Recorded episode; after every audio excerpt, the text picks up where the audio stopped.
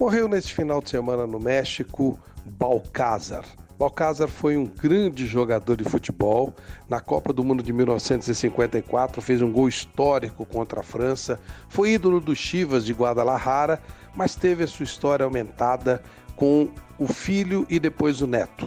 O filho dele, Javier, foi um jogador importante também no futebol mexicano, mas o grande sucesso veio com o filho do Javier, o Chicharito, Javier Chicharito, jogador do Manchester United, jogador de destaque no futebol mexicano.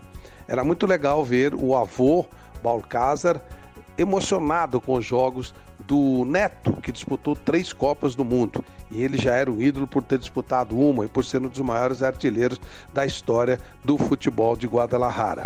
O ídolo mexicano ia aos estádios, chorava, se emocionava com o netinho, mas na sexta-feira ele se foi. O vovô Ervilha levou muitas lembranças do neto, que fez mais sucesso que ele e também do que o pai, mas não diminuiu o tamanho dele, a importância dele no tempo que o futebol mexicano era menor. Era um futebol que não enfrentava as grandes potências, mas ele foi valente e fez um belo gol que ficou para a história contra a seleção da França na Copa de 54. Tão bonito contra as lágrimas que ele derramava ao ver o neto Chicharito fazendo gols e se transformando na principal estrela da seleção mexicana.